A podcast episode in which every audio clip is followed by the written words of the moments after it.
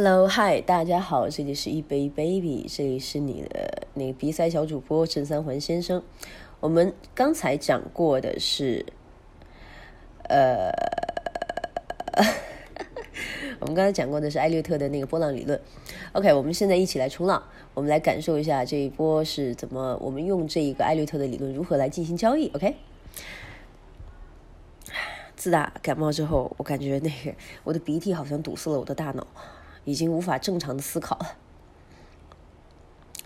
OK，场景，我们现在设定一个场景。首先呢，我们需要进行的就是一个数浪的一个工作。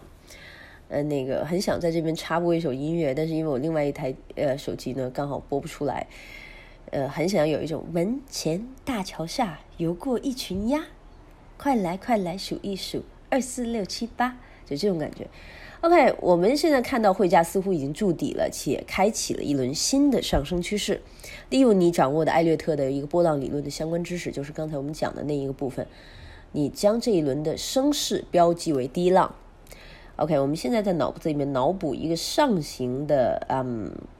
上行斜上角啊，到两点钟的一个从六点到两点的这么一个位置的一个上行的，我们把它定为浪一。那么我们把接下来的一个短线叫浪二，往下行的下行的一个趋势，叫浪二。OK，What's the next？那么为找到良好的入场位，我们回顾一下我们之前讲的一些要点，以便确认能够将第三条的重要原则和指导的要点中哪几条拿回来用。那么题呃这条呃题例里面，我们就会发现，首先呃我们的规则二就是第二浪永远不可能超过第一浪的开启的起点。那么第二浪的回撤幅度最倾向于第一浪的百分之五十或者是百分之六十一点八，所以不要担心它跌它的。我们来看这个浪是什么样的情况啊？OK，我们结合了这个斐波那契的波浪理论的第三条重要的原则和指导的要点，你决定拿出了斐波那契的工具，以判断是否在它的水平位。你会发现汇价刚好处于百分之五十的线。呃，回撤位的水平，那么这时候你们第三浪的开启就可能开始了，它发出了非常强的买入信号，所以你那么聪明，止损点设置当然也会在你的考虑范围内，对不对？那么规则二就提到了，第二浪永远不可能会超过第一浪开启的起点，因此你选择将止损位设在了第一浪开启水平的下方水平。如果汇价回撤呢，幅度超过了第一浪的百分之一百，那么你现在数的浪就是错的。那么接下来我们看一下发生了什么。你的艾略特波呃艾略浪艾略特波浪理论分析呢带来了一个呃一一段相当丰厚的回报，因为你掌握了一个上涨的第三浪的一个行情的整个上升过程。那么随后，呃，你可能这个时候你就会想着说，哎，来我们去我们去玩一下了。去去其他地方浪一浪，我们去赌个钱，输个精光，然后我们又回到了开始的状态。但是不要担心，我们接下来还有一波赚钱的机会。那么情景二，我们来看一下下降浪中如何利用波浪的形态进行获利。你会注意到 A、B、C 回浪正处于横盘调整的一个事态。那么你会想，哎，这是这是平台形态吗？那如果是这样的话，那就意味着一旦 C 浪的走势结束，那么就会开启新一波的推动浪走势。那怀着对艾略特的无比崇敬的心情，你选择了试驾做空欧元杠美元啊，对美元，因为你能期待能够抓住新一轮的推动浪的获利机会。你的将止损位设在了第四浪开启的点位的上方，以防你对浪的判断出现错误。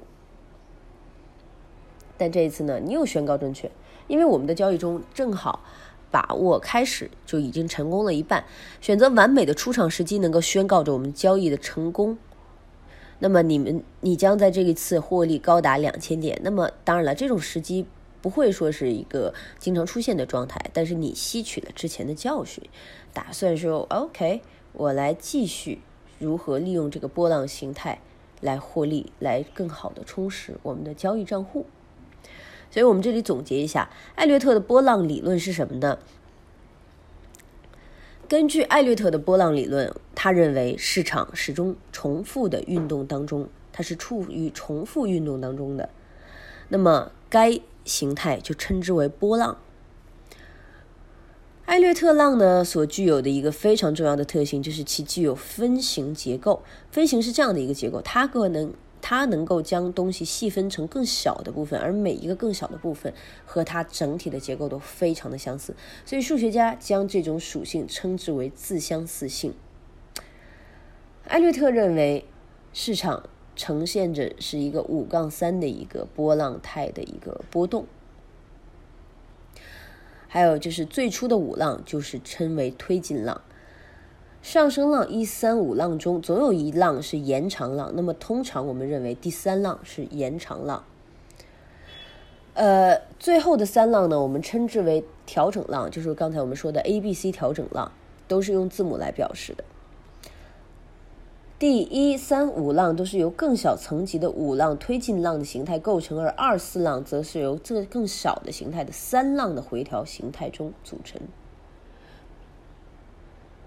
调整浪的形态由简单到复杂，可多达二十一种，但是它仅有三种非常易于掌握的形态去组成它，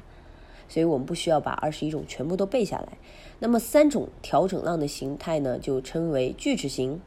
平台形以及三角形。艾略特的波浪理论有三条非常重要的原则，就是规则一：第三浪永远不是最短的浪，它浪的时间比较长；第二浪永远不可能超过一浪的开启的起点，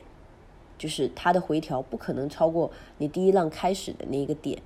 那么第四浪永远不可能进入第一浪的价格范围内。就是大家在画，如果画一条这个水平线的时候，你画几条水平线，这个就是非常容易被发现的一个一个事情了。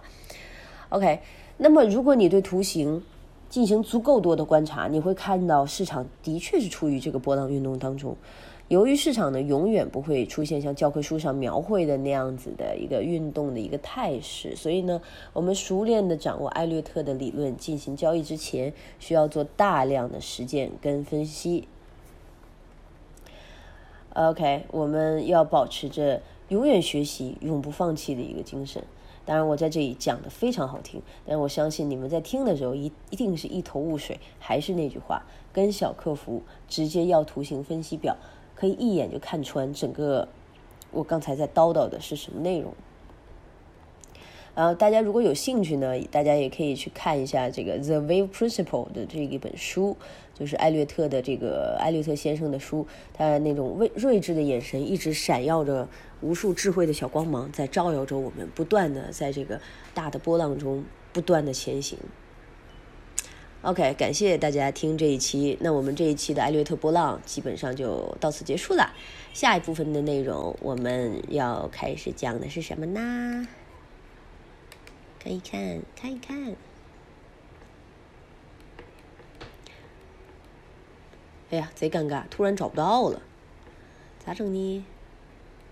艾略特分析，OK，下一段呢，我们就要开始讲背离了，